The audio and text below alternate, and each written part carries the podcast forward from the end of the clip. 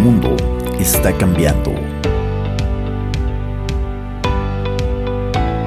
Es tiempo de despertar y dar un salto cuántico hacia la conciencia. Es tiempo de Señor C. Un podcast de desarrollo personal, reflexiones, inspiración mucho más. Bienvenidos.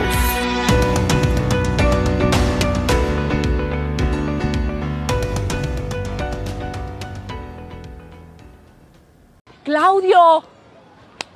Claudio, ¿cómo estás? Qué gusto verte, qué gusto saludarte. Sí, Lucía, ¿cómo has estado? Increíble. ¿Y Cintia? Fíjate que nos divorciamos. Ay, ella es increíble, deberías de cuidarla mucho, es una tipaza. Me cae Sí, increíble. Sí, yo por eso pienso todo el día en ella, ¿no? Todo el día, todos los días, a todas horas. Oye, ¿y los niños qué tal? ¿Cómo están?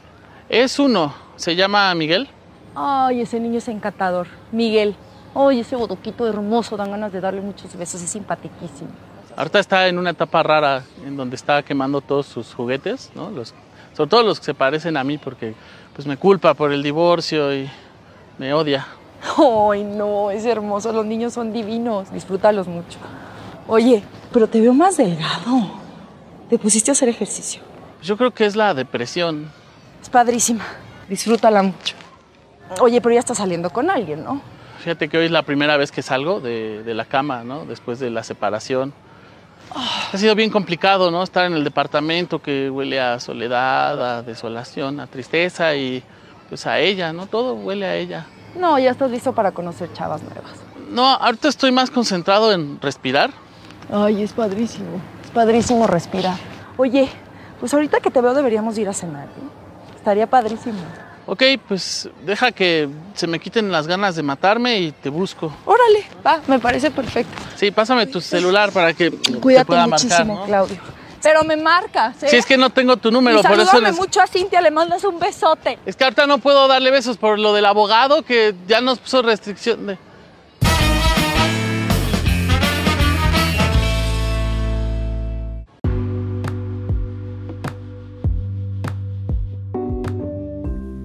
¿Alguna vez has tenido una conversación como la que acabamos de escuchar?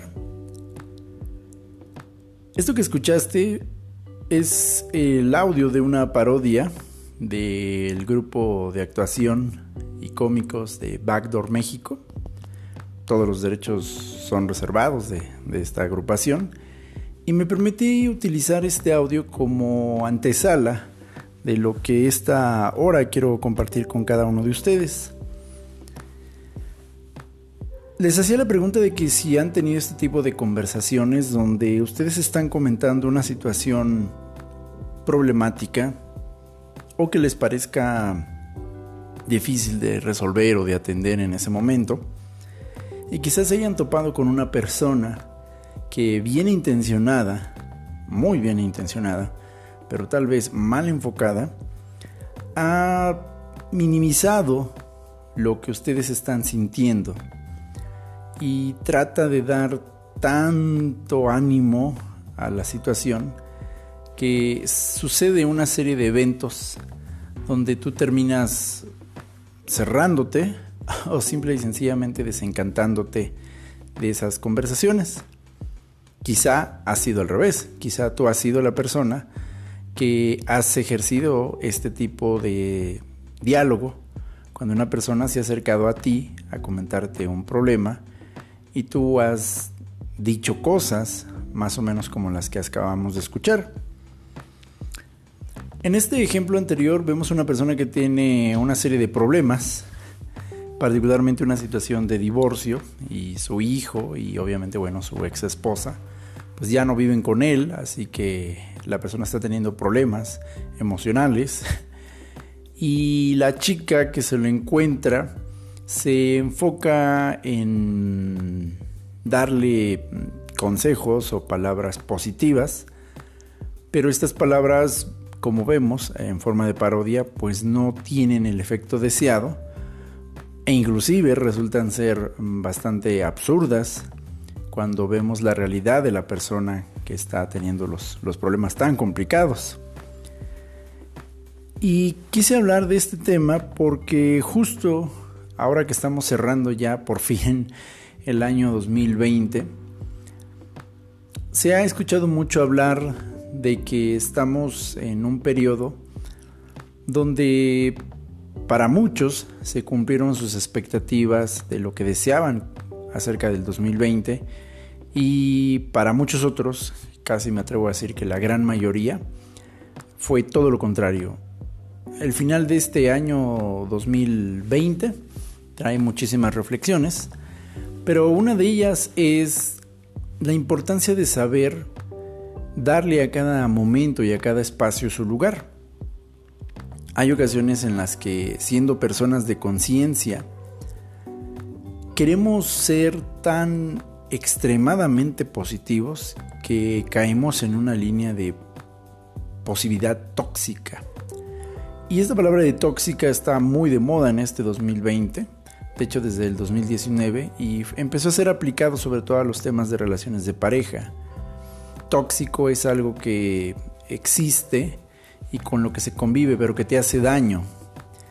En ese sentido, en los caminos de conciencia también se han presentado situaciones o pueden presentarse situaciones en nuestras vidas donde perdemos una serie de características que a continuación quiero enunciar cuando nos dejamos llevar por una equivocación muy común al acercarse a los caminos de, conciencia, a los caminos espirituales, o a los caminos del positivismo. Cualquiera que sea la ruta por donde estés caminando hacia el desarrollo personal, suele presentarse la situación donde tú alcanzas un nivel de conciencia más alto para ti o superior de lo que habías llevado en los últimos meses o años. La sensación de sentirse arriba en ese nuevo nivel de conciencia es maravilloso. La persona al estar vibrando en una frecuencia mayor a la que estaba o a las que estaba, llega a sentirse mucho, pero mucho, muy estimulada, de tal manera que su nivel de positivismo aumenta. Una persona que pasa de niveles bajos a niveles altos de frecuencia, tiene una característica muy común y es que ese cambio de frecuencia que es real, que afecta no solamente su pensamiento, pero también su cuerpo, su energía corporal, sus emociones, le permiten llegar a un punto donde se siente ahora con una fuerza diferente para cumplir precisamente las metas o los logros que este salto de conciencia le permiten alcanzar. Esto es una maravilla, ya que confirma perfectamente, como lo hace la física, como lo hace la ciencia establecida, que cuando un objeto es sujeto de una frecuencia mayor, vibra, gira, se mueve mucho más rápido, produciendo un nuevo desenvolvimiento de esa energía. Obviamente entre menos energía, menos movimiento. Y es muy típico que la persona que recibe un salto de conciencia tenga esta capacidad de quererse mover, deja de estar quieta para querer empezar a moverse precisamente de los cambios, de las metas, de los deseos, de las aspiraciones que por mucho tiempo pasó de largo. Así que la persona que vive un salto de conciencia, un despertar espiritual, evidentemente tiene una fuerza que lo empuja ahora desde dentro para decir, hazlo, puedes hacerlo. Y esto es lo que también sucede en su momento como señala la Biblia y habla del nuevo nacimiento, la experiencia de una persona que nace de nuevo en sentido espiritual, entonces recibe esa fuerza, tanto espiritual, como la Biblia lo llama, del Espíritu Santo, como también en su interior, su interior, su espíritu también se fortalece, el espíritu propio se fortalece, y entonces la persona tiene lo que podríamos llamar una motivación alta, para moverse hacia nuevos objetivos, para cambiar su forma de andar. Si antes solo pensaba en quedarse acostada en la cama, llorando, lamentándose de lo que no era, de lo que no sucedió, de lo que hubiera podido suceder, ahora la persona recibe una especie de iluminación que le permite ver en medio de esas sombras todo aquello que sí puede, todo aquello que existe, todo aquello que todavía hay o que podría haber. De tal manera que la persona empieza a moverse, empieza a crear planes, estrategias. La, forma más evidente de darte cuenta que una persona ha dado un salto de energía, un salto de conciencia, es por la forma en la que empieza primeramente a arreglarse, cómo, cómo se viste ahora. Las personas que tienen una baja motivación, que están vibrando en una baja frecuencia de depresión, de tristeza, de enojo, de ira, te darás cuenta que en muchas ocasiones se descuidan, no se peinan, no se afeitan, no se maquillan, pueden estar usando la misma ropa por varios días, es ropa que a lo mejor hasta huele mal ya de, que no se bañan o de que simple y sencillamente con esa misma ropa se despiertan y luego al final del día se van a la cama.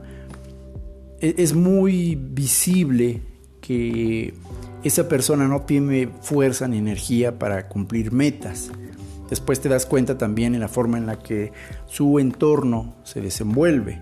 Así que una persona puede empezar a vivir en medio del desorden, puede empezar a tener basura, puede empezar a tener libros por aquí, ropa por allá, su lugar donde duerme está rodeado siempre de basura, siempre de ropa sucia, siempre hay cajas desordenadas y los lugares donde trabaja, donde hace sus actividades, bueno, pues están exactamente igual, siempre hay papeles, siempre está amontonado, siempre hay ese tipo de situaciones. No estoy diciendo que la gente que tiene pocas cosas necesariamente te está vibrando en una baja frecuencia. Esto quiero dejarlo muy en claro porque hay personas que no tienen la tanta posibilidad económica de comprarse accesorios o muebles y su casa puede parecer ligeramente vacía. A lo mejor no tienen muchas cosas, muchos muebles, pero eso no necesariamente quiere decir que la persona está vibrando en frecuencias bajas. Puede ser una situación económica, pero aunque la persona no tenga suficiente economía para comprarse muebles o algo así, sus lugares se observa orden, se observa una estructura de, de limpieza, a pesar de que tenga poquitas cosas o de que tenga Mm, cosas sencillas que a lo mejor no son de marca o no son tan de renombre, el lugar donde trabaja se ve tranquilo, el lugar donde se, donde se duerme está arreglado, la cama está tendida, se ve orden, pues se ve armonía, a eso me refiero. Y en consecuencia, el lugar donde esa persona vive, independientemente de si tiene o, o no muchas cosas, se ve lleno de armonía puedes ver formas, puedes ver la forma y el fondo de ese lugar. Sabes perfectamente dónde termina la cocina, dónde empieza la sala, dónde están los cuartos. Y regularmente las personas que han recibido una motivación, un cambio de conciencia, como decía, no solamente cambian su apariencia, ¿no? ahora se peinan, ahora se maquillan, ahora se ven diferentes, pero también su entorno empieza a cambiar si antes abandonaban las cosas, pues ahora empiezan a decir, no, no tengo que acabarlo, empiezan a sacar basura de su casa, empiezan a hacer limpieza entre sus documentos, se dan cuenta, empiezan a poner adornitos, empiezan a pintar, empiezan a remodelar. Vaya porque esa onda expansiva que nace del interior se va acrecentando hacia afuera. Y en ese despertar de la conciencia, de un nacer de nuevo, de sentirse estimulado, porque tal vez fuiste a un curso de superación personal, porque tal vez mm, encontraste a una pareja que te da una esperanza sobre el amor, sobre la ilusión, sobre lo bonito de la pareja, o tal vez recibiste un aumento de sueldo, una promoción, qué sé yo, tuviste una experiencia espiritual que te hizo ver cómo te ve Dios, o tuviste una experiencia interna de conciencia que te hizo ser libre de una herida, qué sé yo. Todo eso coloca a la persona que tiene este tipo de eventos en un punto de vibración muy alto. Y entonces la persona cada vez se aleja de situaciones limitantes. Eso incluye desde luego su lenguaje. La persona que ha tenido un cambio de conciencia deja de utilizar palabras como no puedo, no quiero, no voy a poder, es muy difícil, se me complica. La persona empieza a cambiar su lenguaje y, perfectamente como eh, prácticamente la psicología y el coaching ontológico y la programación neurolingüística lo establecen, el lenguaje tiene la capacidad de cambiar los pensamientos. Y cuando cambiamos nuestros pensamientos, cambian también nuestras acciones. Porque los pensamientos cambian emociones y las emociones detrás de esos pensamientos generan una nueva clase, una nueva forma de actuar. Entonces, cuando la persona tiene este tipo de iluminación, vamos a llamarlo así, de epifanías, de despertares, puede ser muy evidente que la persona se sube a ese tren y le empiezan a suceder una serie de cosas una tras otra que mantienen esa línea de energía. En este sentido, la ley de atracción, como se conoce, es real, se manifiesta. Si tú te mantienes positivo, y de hecho esto ya era mucho antes de la ley de la atracción, de Rhonda Rhimes, desde mucho antes de, Abraham Hicks y todos estos autores, desde mucho antes este, el tema del pensamiento positivo ya era conocido. Entonces en ese sentido, lo que quiero decir es pues que la persona puede estar en un momento de luz muy alto y como a ella todo le está yendo bien, la persona se mantiene en esa vibración muy alta, cambia su forma de pensar, de sentir, de actuar. Y eso está perfecto, está perfecto. Todos tenemos la posibilidad de modificar nuestras emociones y de modificar nuestros estados de ánimo y de modificar en consecuencia nuestro alrededor. Pero, ¿qué sucede? Uno de esos pequeños deslices cuando estamos en momentos muy altos de conciencia es que podemos caer en una línea donde perdemos de vista que seguimos en un mundo que no está en esa misma frecuencia.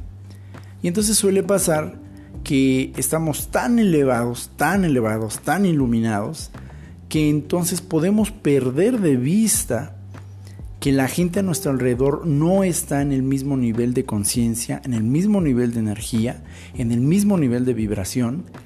Y si no nos mantenemos en un equilibrio precisamente de iluminación, de paz, de esa conciencia que nos abre, podemos empezar a cometer algunos deslices y esos deslices nos acercan a este tipo de situaciones como el diálogo que escuchábamos al principio de este episodio.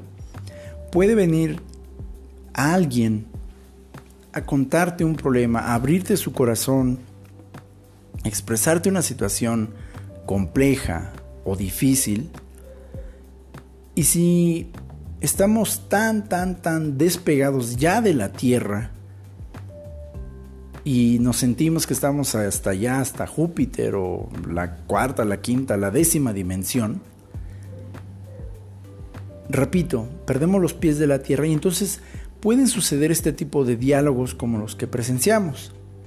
Es lo que se llama positivismo tóxico. Llega un momento en el que la persona se mete tanto a la emocionalidad asociada a la experiencia de conciencia que la persona pierde el equilibrio, tropieza en querer interpretar toda la vida a través de la emoción actual. Eso me encanta muchísimo lo que he estado viendo y lo estuve viendo muchísimo en todo este año, que efectivamente ha sido un año de despertar de conciencia como hacía muchísimo tiempo que no sucedía.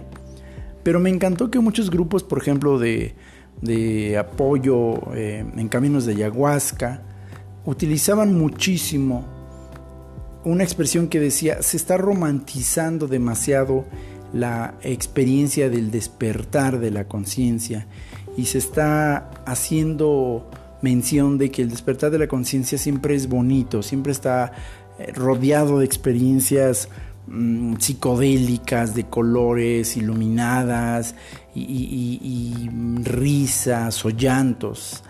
Eh, siempre asociados a un estado eufórico. Pero no siempre es así. En muchos casos, el despertar de la conciencia implica auténticos quiebres, auténticos momentos donde nuestros corazones se van a romper, auténticos momentos donde nuestro ego va a ser sacudido, no destruido, sacudido, para que se muestre aquello que tiene que ser cambiado. Y entonces, cuando muchas personas, como ya lo decíamos en un episodio anterior, se han vuelto inclusive adictas a la toma de ayahuasca, a la toma de cannabis, a la toma de sapito o de cualquier otra planta sagrada, y entonces dejan, dejan de mantener sus pies conectados aquí al planeta Tierra, donde evidentemente estamos. Y es la importancia de tener un equilibrio en nuestra vida emocional y espiritual de conciencia, porque cuando estamos tan, tan, tan, tan, tan elevados que soltamos nuestros pies de la tierra, se produce el primer gran desequilibrio. Mucha gente en el camino de la conciencia no se da cuenta que lo que empieza a hacer es huir esquivarse de una realidad que también es propia de esta dimensión donde estamos, que es una experiencia física, una experiencia inevitablemente en muchas ocasiones dolorosa, ruidosa, incómoda, que duele, que incomoda en verdad. No, eso no niega la realidad espiritual de subir de conciencia. Pero mucha gente se bloquea, mucha gente empieza no a crecer en conciencia, sino a escaparse a través de la conciencia. Y eso tampoco, tampoco es un ejercicio recomendado para seguir creciendo en la conciencia. Es como la persona que tiene una experiencia religiosa, y se acerca a Dios, a la Biblia o a los caminos espirituales del cristianismo o el catolicismo y encuentra en esas verdades profundas espirituales de, del Señor Jesucristo, de Dios, de la Biblia, que su vida puede cambiar y lo hace.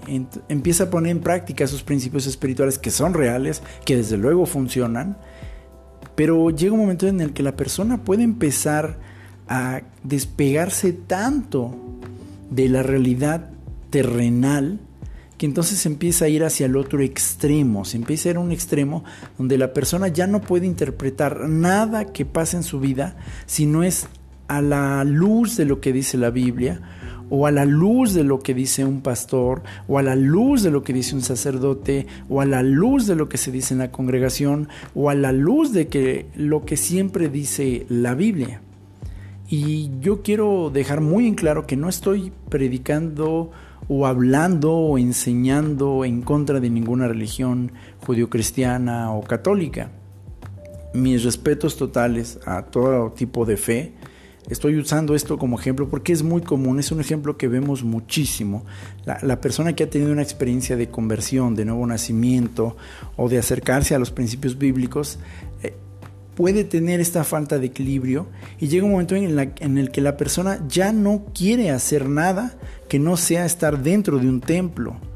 Dedica toda su vida de cuerpo y alma a estar siempre metida en una iglesia y en ocasiones olvida las responsabilidades sociales, las responsabilidades profesionales, las responsabilidades familiares inclusive. Desde luego Dios no está en contra de que la gente tenga nuevos nacimientos, crecimiento espiritual o avances de conciencia. El Señor Jesucristo mismo vino a la tierra a hacer una gran sacudida de conciencia y de realidades espirituales. Pero, siguiendo con el ejemplo, llega un momento en el que la persona puede meterse tan espiritual que abandona la realidad terrenal personas que ya no quieren tener relaciones sexuales con sus esposas, con sus esposos, porque consideran que eso ahora es pecado, pecaminoso y que eso no le gusta a Dios. Personas que empiezan a dejar de hacer actividades sociales, familiares, porque consideran que eso ya no le gusta a Dios y entonces tienen que estar haciendo cosas siempre relacionadas con la religión, con la iglesia, con lo que dice la Biblia y se empieza a caer en una serie de extremos. Por eso mucha gente a veces se ha alejado de Dios, de los conceptos de la fe, de los conceptos de la iglesia, no porque no tenga hambre espiritual, no porque no tenga necesidad espiritual, sino porque se dan este tipo de excesos. Y pasa no solamente en las eh, religiones o en las iglesias judio-cristianas, esto pasa prácticamente en todo tipo de fe, en todo tipo de, de creencia y de culto religioso. La pérdida del equilibrio. Se empieza a dar una especie de positividad tóxica y entonces hay ocasiones en las que es curioso porque mucha gente identifica muy rápido esta positividad tóxica cuando se habla de religiones judeocristianas. Pero, ¿qué pasa cuando se habla de caminos de conciencia que no tienen que ver con los caminos judeocristianos? Entonces, como hablábamos, hay personas que en prácticas espirituales de meditación, de ayahuasca, de cannabis, de meditación, de este tipo de otros ejercicios espirituales, no se dan cuenta que empiezan a caer en esa misma línea también. Y entonces ya no pueden interpretar la vida si primero no se han tomado una toma de ayahuasca para saber la decisión que tienen que tomar. Sienten que si no han completado una toma de sapito en la semana o en el mes, entonces no tienen la capacidad y llega un momento en el que a la gente la empiezan a meter en fórmulas. Una persona llega con problemas de dinero, llega con problemas familiares, llega con problemas de salud y lo primero que quieren decirles es que necesitas tomar ayahuasca, es que necesitas tomar sapito. Y entonces prácticamente la plática se convierte en, sí, no, no, pero no te preocupes, mira, todo va a estar bien. No, no, mira, piensa positivo, o sea, piensa positivo, tú, tú declara, tú decreta, no, no, no, no, no, no, o sea, no, no, no, no, no, ni siquiera, ni siquiera te atreves a pensar lo negativo, porque lo atraes, o sea, solo piensa en positivo. Y entonces las personas también por eso se alejan de los caminos de conciencia, que a lo mejor no tienen que ver con la, la, la, la fe judio-cristiana, pero también en los caminos de conciencia este año sucedió mucho, yo lo vi sucediendo. Gente que se alejó del camino de la conciencia porque lo único que recibían cuando se acercaban a ciertas personas o ciertos grupos era una especie de fórmula que hasta que no tuvieran una toma de ayahuasca o hasta que no tuvieran un camino de cannabis o hasta que no probaran el sapito o hasta que no participaran en un retiro espiritual, hasta que... Y entonces se perdía esta maravillosa maravillosa, maravillosa joya que siempre debe de existir en los caminos de conciencia, espiritualidad y desarrollo humano. Se pierde la empatía. Al inicio de este audio escuchábamos a una mujer que aparentemente está muy feliz de tener un encuentro con un antiguo amigo suyo, al que se, se entiende que hace mucho que no ve, aunque sí conoce, porque conoce a su esposa o a la que era su esposa. Y entonces la mujer le expresa esa emoción, ay, qué gusto verte. Pero vemos que la mujer pierde empatía. Desde el primer momento en el que el hombre le expresa que se está divorciando, la mujer entra en un proceso de negación de la realidad. Y donde hay negación de la realidad no hay empatía. Porque prácticamente escuchábamos el diálogo al inicio de este episodio y la persona que deja de ser empática ya no escucha nada que no sea lo que quiere escuchar. No habla de nada que no sea lo que no quiere hablar. La empatía es ese maravilloso ejercicio que nos permite literalmente hacer el empatos, el empate, el tener esa, esa sintonía esa gracia desde los zapatos del otro. La empatía es esa capacidad de decir, a ver, a ver, a ver, espera, espera, espera, a ver, ¿qué, qué, qué siente él? No solamente decir, a ver, ¿qué haría yo si fuera él? Sino literalmente compenetrarse tanto con la otra persona que literalmente puedes hacer un ejercicio espiritual de espejearte, sí, pero compenetrarte y ver su alma. ¿Qué está sintiendo él? Ok, sí, no podemos saber al 100% qué es lo que la otra persona piensa o siente o percibe. Evidentemente no. Pero hay tanta escucha que es un elemento relacionado con la empatía. Hay una escucha activa que te permite saber a nivel físico, pero también a nivel mental, qué está sucediendo en la vida de esa persona a través de los ojos de esa persona, no de mi propia interpretación de la vida o de los problemas.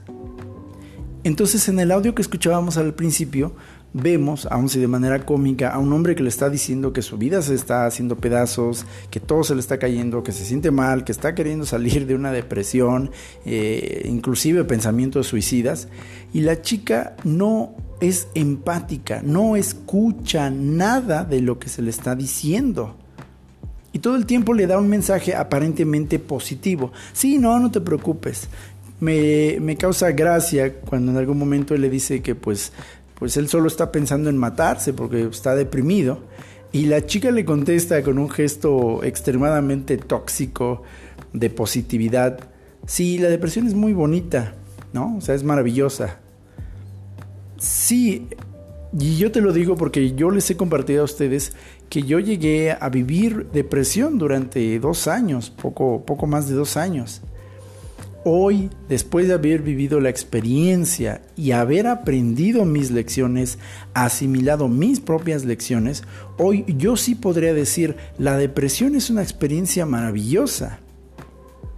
¿Por qué? Porque la viví, no solamente la viví, pero pude darme la oportunidad de aprender qué había detrás, en el fondo de esa depresión.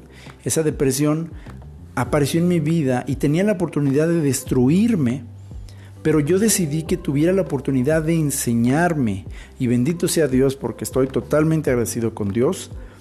Dios me dio la oportunidad de que en sus manos, no tanto en otras situaciones, pero en sus manos, la depresión dejara de ser una herramienta de destrucción para convertirse en una herramienta de construcción hoy que yo ya he pasado esa etapa y que ya he conocido el poder de la profunda tristeza, los efectos cerebrales, neuroquímicos de la tristeza, de la depresión en el cerebro, en todo el cuerpo humano, y cómo es posible recuperarse con terapia, siguiendo tratamientos, una vida espiritual, cambiando tus hábitos de alimentación, tus hábitos de ejercicio y otra serie de pensamientos, hoy, muchos, muchos años después, yo te puedo decir en verdad, con todo el corazón, sí, efectivamente, la depresión es maravillosa.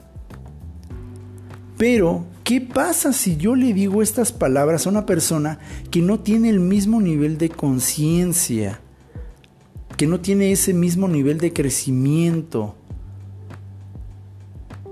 Pueden ser palabras totalmente destructivas. ¿Por qué? Porque la persona que no tiene ese nivel de conocimiento, de conciencia, desde luego que no considera la depresión como algo maravilloso. No podría decirlo así. La persona diría, maravilloso, maravilloso qué, si me quiero morir. O sea, en el caso de la persona del audio, la persona no se cortaba las venas o se daba un tiro nada más porque sabía que tenía un hijo. De no tenerlo, yo creo que efectivamente una persona en un estado altamente depresivo puede atentar contra su vida hay muchísimos casos de personas que aún teniendo hijos, que son una gran motivación, y yo lo digo porque tengo una preciosa hija a la que amo y que efectivamente también fue una gran motivación para mantenerme vivo en su momento.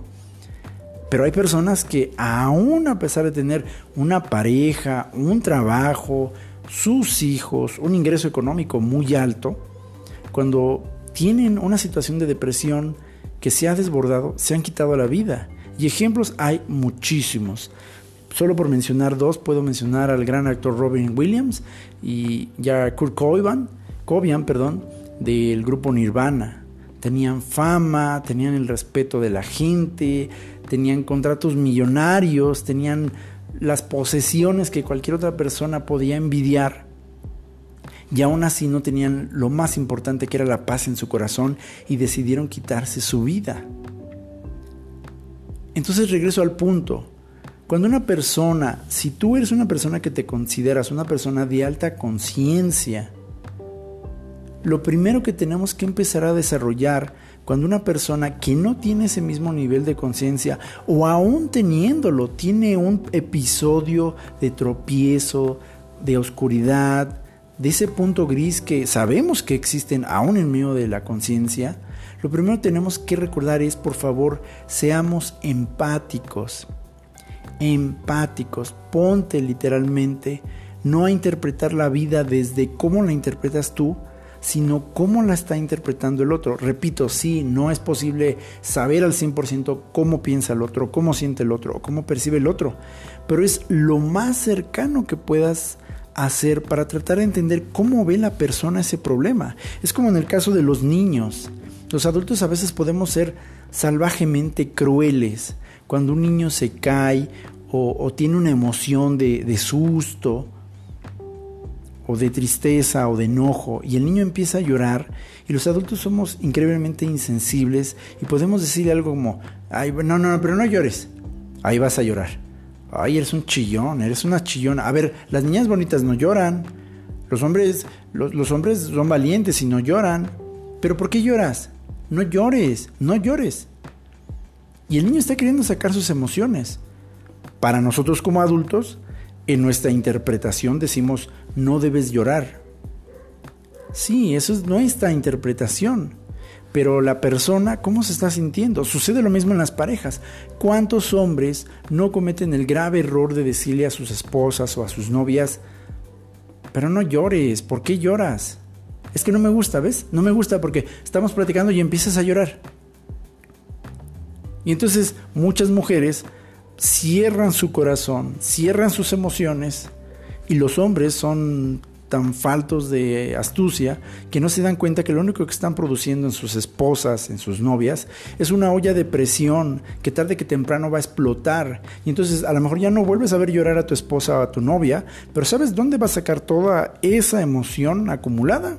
En una infidelidad, en una bofetada, en una grosería.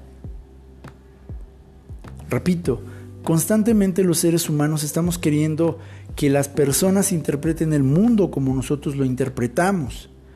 Y esto se hace muy evidente sobre todo cuando las personas llegan a abrirnos sus corazones en situaciones de problemas o situaciones difíciles. Y aquí es donde, repito, tenemos que practicar la empatía. No interpretemos el problema o la situación desde nuestro punto de vista. Pensemos lo más posible cómo está viendo la persona el problema, no cómo lo veo yo, no cómo le voy a decir que deba de verlo. Yo primero tengo que tratar de entender lo más cercano, lo más posible, cómo está viendo esa persona ese problema, esa situación. Eso es empatía. Y esta empatía viene de la escucha activa. Yo no puedo pretender ser empático con una persona a la que no estoy escuchando. Esto ha sido bastante hablado en temas de psicología, de desarrollo, de comunicación de pareja, de comunicación interpersonal. Ha sido hablado mucho, de manera que no voy a redundar en ello. Pero una persona que no es capaz de escuchar activamente, muy poca empatía va a desarrollar. Cuando nosotros escuchamos que una persona nos está contando un problema, una situación difícil, tenemos que callar la boca. Es cierto, la lengua es, un gran barco, perdón, la lengua es el gran timón de un gran barco que es nuestro cuerpo y nuestro cerebro.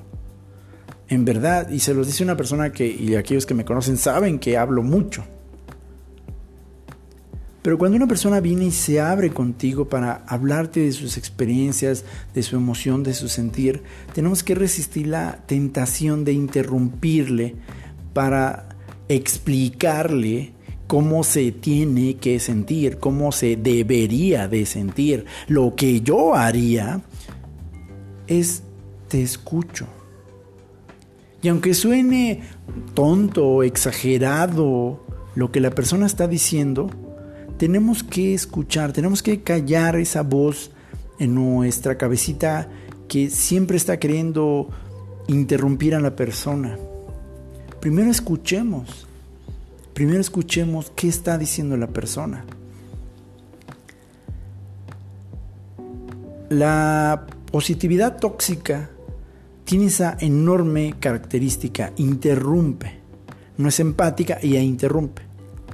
No, no, mira, a ver, sí, sí, creo que ya sé por dónde va. No, no, ya sé por dónde vas, ya sé por dónde vas. Mira, precisamente la próxima semana yo voy a ir a un retiro y pues va a haber tomas de ayahuasca. ¿Por qué no vas? Y ahí ya, entonces ya le cuentas tu problema al líder del grupo, al chamán, ¿no? Entonces la persona corta inmediatamente la apertura de su corazón porque no conoce al chamán, no conoce al grupo, no sabe ni qué es ayahuasca. Hay gente que no sabe ni qué es ayahuasca o cannabis o sapo.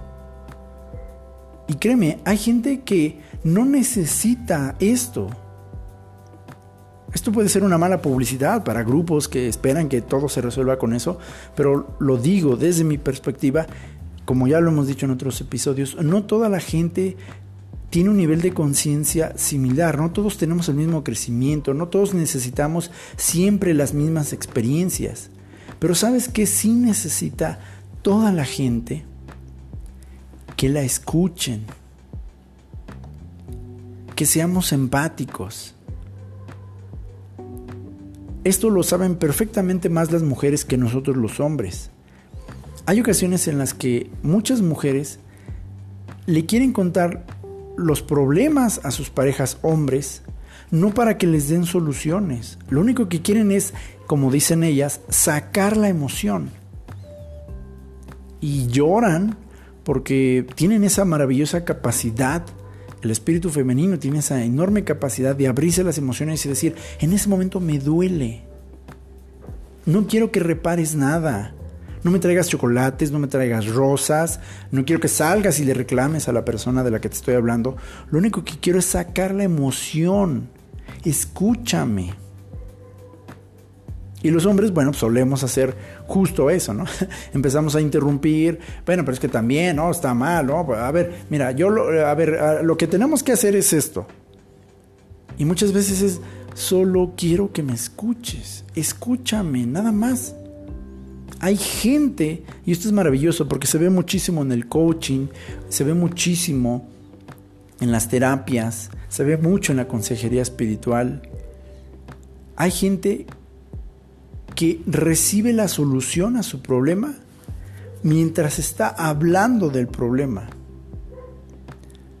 No mientras está escuchando respuestas de cómo tendría que resolver el problema, sino mientras la persona está hablando del problema, mientras libera la emoción y mientras se le permite sacar toda esa cantidad de baja energía, manifestarla a través de la voz, a través del lenguaje, y entonces esas emociones, muchas de esas emociones empiezan a perder poder.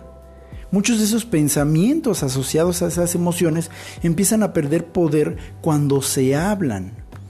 Te lo dice una persona que vivió depresión por más de dos años. Uno de los riesgos más grandes de las personas deprimidas es que se aíslan. ¿Y sabes cuál es el gran peligro de aislarse?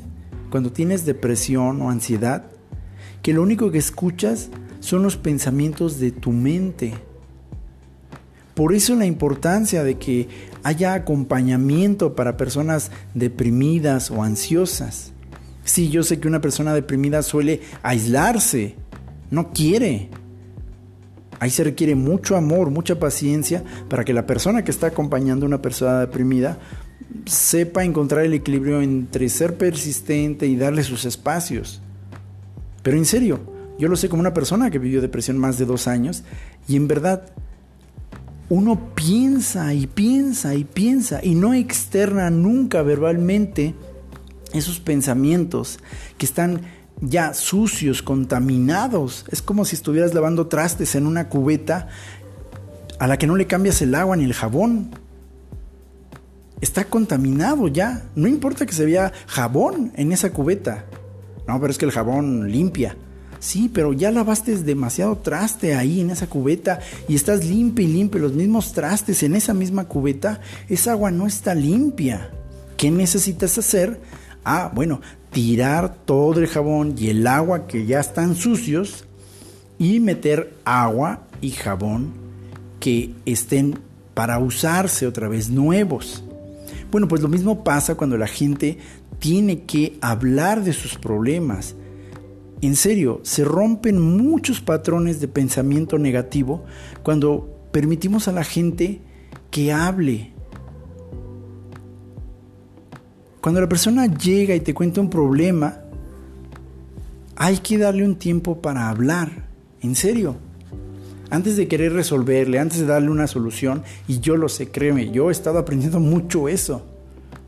Tanto como hombre, como una persona que, que tiene esa cosa de que su lenguaje es una forma muy, muy común, muy principal de, de, comunicarse, de construir el mundo. Entonces, cuando una persona llegue, antes de empezar a decirle, no, no, no, mira, lo que pasa es que estás equivocado, ve, ve el mundo bonito, no, no, mira, porque, a ver, nada más te estás enfocando en, lo feo, mira, mira, piensa bonito, a ver, eh, eh, vas a decir conmigo esta oración, esta meditación, o sea, se interrumpe a la persona cuando está hasta pareciera que la persona que, se dice de muy alta conciencia tiene miedo, ¿no?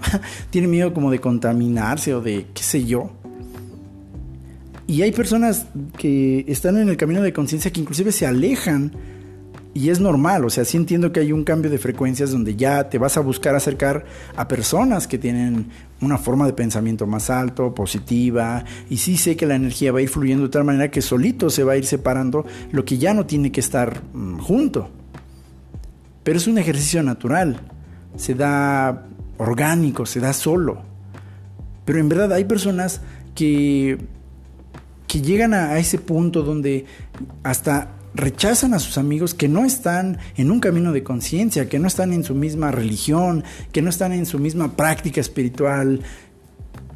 Y es como que tienen miedo de escuchar cosas negativas porque piensan que se van a contaminar de esa baja energía y entonces se vuelve una posibilidad, positividad perdón, muy tóxica.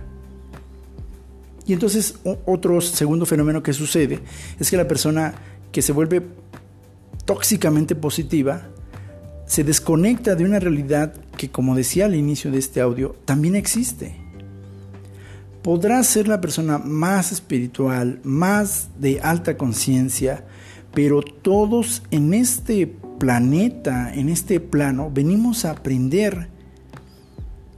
Y hay leyes espirituales muy bonitas, que son maravillosas, pero también hay otro conjunto de leyes hay un yin y un yang que permiten que la experiencia en ocasiones no sea placentera, no sea, uff, que sientas escalofríos ni nada. Las personas empiezan ahora a negar su realidad a través de un concepto equivocado de positividad. No, no, no, no, no, no, no, o sea, no, o sea, es que es que, todo, todo está bien, todo está bien, o sea, no, no, no, no, o sea, a ver, no, no, no, no. Y eso no añade valor a tu vida de conciencia. Hay que saber reconocer y decir, sí, esto se cometió un error. Sí, esto es un problema. Pero los problemas no se esconden, no se niegan. Se enfrentan y se resuelven. Eso es verdadera positividad. No, es que si ya no digo que hay un problema, entonces ya, deja de ser problema. No, no, no, o sea, no, no, no, no, no hay enfermedad. O sea, mi mamá no tiene cáncer, no, no, no, no la tiene. O sea, si no lo digo, entonces no sucede. Eso es una forma de pensamiento mágico que no tiene nada que ver muchas veces con el verdadero camino de la conciencia. Al contrario, yo conozco personas de alta conciencia que pueden enfrentarse muy bien a la enfermedad sin sucumbir a ella. Y entonces, yo quiero poner dos últimos ejemplos de dos películas que yo quiero invitarlos a que veamos. La primera es una obra maravillosa de la psicología hecha cine para niños que se llama Intensamente, de la productora Walt Disney, y muestra cómo trabajan cinco emociones básicas. Bueno, ahí hubo una pelea, ya saben, este bueno, hubo una pelea ahí de psicólogos, que cuántas son las emociones básicas. La película pues prácticamente aborda cuatro y muchos dicen que son cinco y otros dicen que son siete. Como sea, Disney se enfocó en que era una película para niños y, y, ellos hablan de un grupo de emociones básicas que están ahí. Pero la película de Intensamente tiene un mensaje muy bonito porque en la película de Intensamente muestra al personaje principal, al líder del grupo, que es el optimismo, la alegría, como que siempre queriéndole ver el lado bonito a todo, ¿no? O sea, no importaba qué pasaba, alegría siempre decía, no, pero todo va a estar bien, vamos, hay que reírnos, hay que hacerlo, sí, sí se puede, ánimo muchachos, ánimo. Y al inicio de la película suena muy bien, se ve bien que la emoción de alegría siempre esté al mando. Pero empezamos a ver que el personaje donde suceden estas emociones, que es la niña, empieza a tener una serie de vivencias y experiencias donde la tristeza tiene que hacerse presente. Y entonces vemos eh, el, aspecto interesante de que sí, el enojo tiene que estar presente, el miedo tiene que estar presente, el asco tenía que estar presente junto con la alegría, pero había una quinta emoción que era la tristeza. Y entonces a lo largo de la película vamos viendo cómo alegría, la emoción, no siempre tenía que estar al mando en ese tablero de emociones del, del, cerebro y el corazón de la niña. La película termina maravillosamente porque, aunque en algún momento la tristeza parece ser el personaje malo de la película, nos damos cuenta que es gracias a la tristeza donde también una persona tiene desarrollo personal y esto es maravilloso. La, la otra película que es buenísima y que también tiene un mensaje muy similar es la película de Angry Birds. La primera que salió muestra exactamente lo mismo con otros personajes, ahora son pajaritos y puerquitos, pero muestra exactamente lo mismo, pero ahora con un personaje que es eh, el pájaro rojo, que siempre estaba de malas. Y entonces en esta película de Angry Birds vemos cómo se muestra que el enojo, también como una emoción que hemos satanizado o que hemos mm, etiquetado de mala, gracias a la emoción del enojo, los Angry Birds son rescatados. Su pueblo es salvado y cambiado gracias al coraje, al enojo. Y en los caminos de conciencia muchas veces no nos damos cuenta porque es muy sutil este ejercicio de aprendizaje, porque al final no es malo ni bueno, simplemente es un proceso de aprendizaje, que podemos caer en ese desliz de caer en una positividad tóxica, creer que una persona de conciencia ya no llora, creer que una persona de conciencia ya no vuelve a tener problemas, creer que una persona de conciencia ya no vuelve a sentirse cansado, Que una persona de conciencia ya no vuelve a sentir angustia, enojo, coraje, que una persona de alta conciencia tal vez mm, siempre está feliz, sonriente y, su vida es como un Instagram eterno, ¿no? Donde nunca, nunca hay fotos de despeinados, ni de cuerpos gordos, nada, o sea, todo es perfecto. Y eso no es verdad. Y el mejor ejemplo para mí, para mí, es el propio Señor Jesucristo. El Señor Jesucristo tuvo una vida maravillosa como nadie en términos de caminar espiritualmente, milagros, gente sanada, enfermos, gente con tormentos mentales, bueno, impresionante, la verdad es, es impresionante. Pero también vemos a un Jesucristo enojado, sacando a los vendedores del templo allá en Jerusalén con azote de cuerdas, dice la Biblia. O sea, yo no sé ustedes, pero no es lo mismo que te digan salte a que con un lazo te... No que te peguen, la Biblia no dice que le pegó a la gente, dice que hizo azote de cuerdas, o sea, en el piso, dice, órale, para afuera. Y vemos también a un Señor Jesucristo llorando cuando su primo Lázaro muere. Por eso Él desarrolló un adecuado manejo de cada emoción. Él sabía cuándo era adecuado ser positivo. Vemos a un Señor Jesucristo siendo muy feliz en varios momentos, en varios pasajes ahí de la lectura bíblica. Pero también vemos a un Señor Jesucristo que sabía cuándo llorar, que sabía cuándo enojarse, que no siempre traía un mensaje de todo va a estar bien. Claro, tampoco decía todo va a estar mal, pero sabía cuándo sí, cuándo no. Otros líderes espirituales, otros líderes de conciencia, líderes sociales, han sido exactamente lo mismo. Han tenido sus momentos donde están muy arriba, muy arriba y, dan discursos inspiradores como el doctor Luther King, tengo un sueño y yo sé que un día eh, blancos y negros van a convivir juntos y lo veo, lo veo y, la gente aplaudía y aplaudía y aplaudía y decía, sí, sí, sí, nuestro líder. Y había momentos donde el doctor Luther King, ahí en la sombra de una prisión, decía, ¿esto tendrá sentido? Ya me cansé. Quién sabe cuántas veces he estado aquí ya en prisión y ya me cansé, ya, o sea, sí, sí, sí es aquí donde debo de estar. Y esta capacidad de ser positivos, pero no tan positivos que no sepamos escuchar a la persona que tiene un dolor, que no sepamos entender el enojo de otra persona, la ira inclusive. Amigos míos, yo los invito a que mantengamos en nuestro camino de conciencia, de despertar espiritual, de desarrollo personal, un adecuado equilibrio. Y si tú has estado teniendo un camino de conciencia donde te, ya te fuiste al punto donde te volviste tóxicamente positivo, te des el chance de regresar. ¿Cómo sabes que llegaste a ese punto? Muy fácil. La gente que verdaderamente te conoce, tu esposa, tus hijos, tus papás o tus hermanos, inmediatamente te lo van a dejar saber. No hay forma de engañar a la gente que realmente nos conoce. Podemos engañar a gente que no vive con nosotros 24 horas al día o suficientemente tiempo. Pero a ellos, a ellos no. Son pequeños grandes espejos que nos dicen dónde estamos, a qué altura estamos. Entonces, date la oportunidad de escuchar qué te está diciendo esa gente totalmente cercana a ti. Ese es el mejor indicador. Y nunca es tarde para decir, a ver, quiero volver a sentir los pies en la tierra.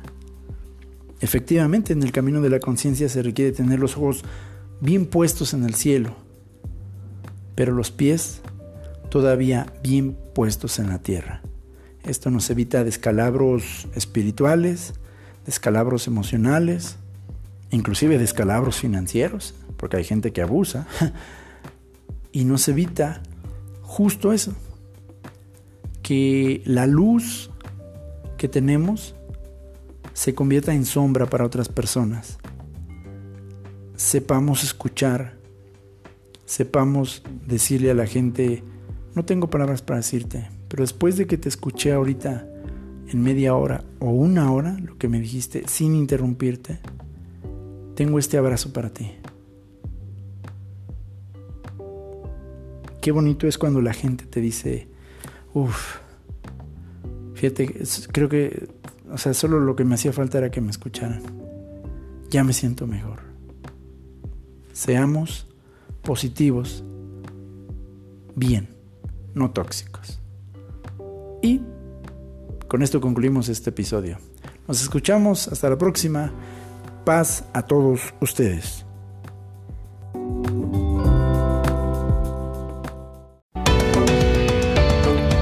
Este fue otro episodio más de Señor C. Muchas gracias por habernos acompañado. No te decimos adiós sino hasta la próxima. Señor C.